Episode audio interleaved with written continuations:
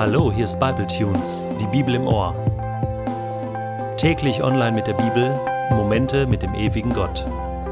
Der heutige Bible Tune steht in Genesis 29, die Verse 1 bis 14 und wird gelesen aus der Hoffnung für alle. Danach brach Jakob auf und ging weiter nach Osten zu dem Gebiet, aus dem seine Mutter stammte. Eines Tages erreichte er einen Brunnen mitten in der Steppe. Die Hirten dieser Gegend tränkten daraus ihre Schafe und Ziegen. Schon drei Herden lagerten bei dem Brunnen, aber der große Stein auf dem Brunnenloch war noch nicht weggeschoben worden. Es war üblich, dass man so lange wartete, bis alle Hirten mit ihrem Vieh da waren, dann erst wälzten die Hirten gemeinsam den Stein vom Loch, tränkten das Vieh und verschlossen die Brunnenöffnung wieder mit dem Stein. Woher kommt ihr? fragte Jakob die Hirten. Von Haran war die Antwort. Kennt ihr dann vielleicht Laban, den Sohn Nahors? Sicher, den kennen wir, erwiderten sie. Geht es ihm gut? wollte Jakob wissen. Es geht ihm gut. Da vorne kommt gerade seine Tochter Rahel mit ihrer Herde. Weshalb wartet ihr hier eigentlich? fragte Jakob weiter. Es ist doch noch viel zu früh, um die Schafe und Ziegen zusammenzutreiben. Tränkt sie und lasst sie wieder auf die Weide. Nein, das geht nicht, entgegneten sie. Wir warten so lange, bis alle Hirten mit ihren Herden eingetroffen sind. Dann wälzen wir den Stein gemeinsam vom Brunnenloch und tränken unsere Tiere. Inzwischen war Rahel mit den Schafen und Ziegen ihres Vaters herangekommen, denn auch sie war eine Hirtin. Das ist also die Tochter meines Onkels und das ist sein Vieh, dachte Jakob. Er ging zum Brunnen, wälzte den Stein vom Loch und tränkte Labans Herde. Dann küsste er Rahel und weinte laut vor Freude. Ich bin mit deinem Vater verwandt, erklärte er ihr. Deine Tante Rebekka ist meine Mutter. Als sie das hörte, lief sie zu ihrem Vater und erzählte es ihm. Da eilte Laban Jakob entgegen. Er umarmte und küsste ihn und nahm ihn mit in sein Haus.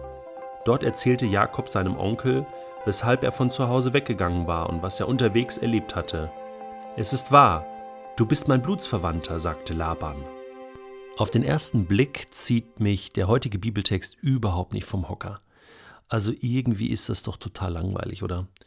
Ähm, Jakob kommt da an diesen Brunnen und äh, da hängen so ein paar Hirten rum mit ihren Schafen und Ziegen und warten darauf, bis alle da sind, um den Stein endlich äh, vom Brunnen zu hieven, damit alle trinken können. Und äh, Langeweile pur, ja. Mittagszeit, Hitze, Lethargie und äh, Jakob kommt dahin und, und hängt auch erstmal ab und dann entwickelt sich ein ganz spannendes Gespräch. So, woher kommt ihr? Ja, wir kommen von Haran. Äh, kennt ihr vielleicht Laban? Ja, sicher kennen wir den. Ja, geht's ihm gut? Ja, es geht ihm gut. Davon kommt die Tochter. Ja, warum wartet ihr eigentlich hier? Ja, es ist noch viel zu früh. Ähm, ja, dann gebt den Tieren doch was zu trinken wenn ihr nichts Besseres zu tun habt. Nee, das geht nicht. Wir warten so lange, bis alle Hirten mit ihren Herden eingetroffen sind. Und erst dann wälzen wir den Stein runter und tränken unsere Tiere. Ach so, okay. also irgendwie denke ich so, okay, was soll das Ganze? Langweiliger geht's nicht mehr. Und vor allen Dingen, warum berichtet die Bibel das? Ähm, um uns zu zeigen, ja, Langeweile gehört auch äh, mit zu unserem Leben und äh, nicht nur die spannenden Seiten werden berichtet, aber jetzt bekommt der Text eine gewisse Wendung, denn Rahel taucht auf. Mit ihren Schafen und Ziegen kommt sie daher. Und es erinnert so ein bisschen an die Geschichte, wo damals dieser Knecht von Abraham auch an einem Brunnen nahe bei Haran war. Vielleicht war es sogar der gleiche Brunnen.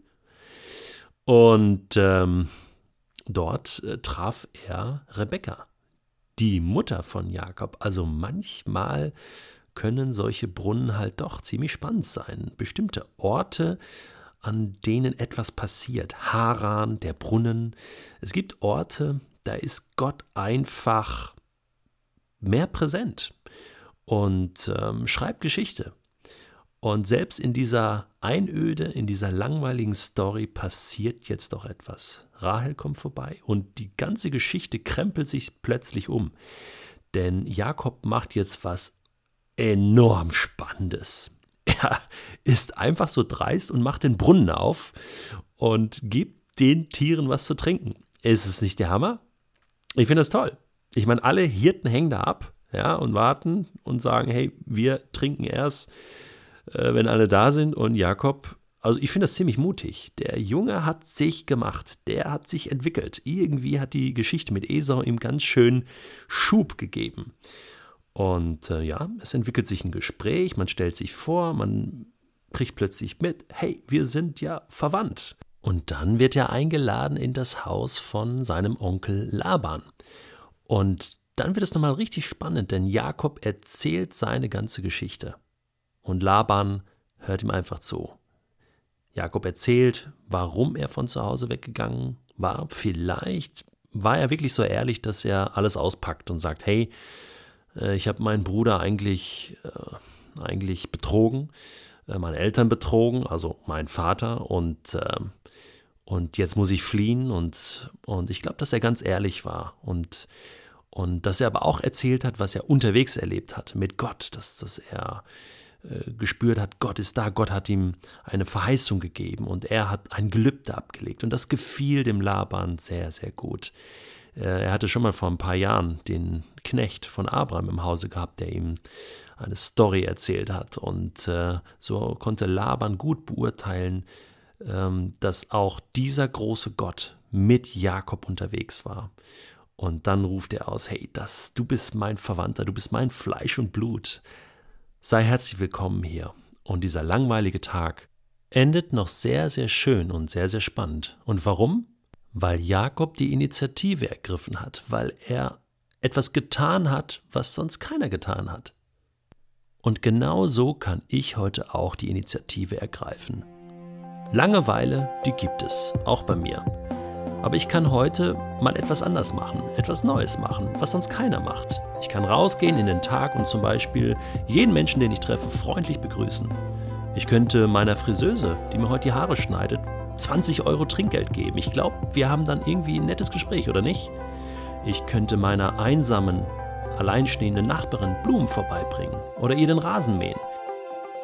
Ich könnte mit meinen Kindern einen riesen Berg Pfannkuchen backen und dann gemeinsam mit ihnen das alles auffuttern, bis uns schlecht ist und dann könnten wir noch was zusammen spielen und am Ende des Tages liegen wir gemeinsam auf dem Bett und danken Gott einfach dass es uns gut gehen darf, dass wir gesund sind, dass wir alles haben, was wir zum Leben brauchen, ein Dach über dem Kopf. Und dann schlafen wir ganz bestimmt, ganz glücklich ein, weil es wieder ein genialer Tag war mit Menschen und mit Gott.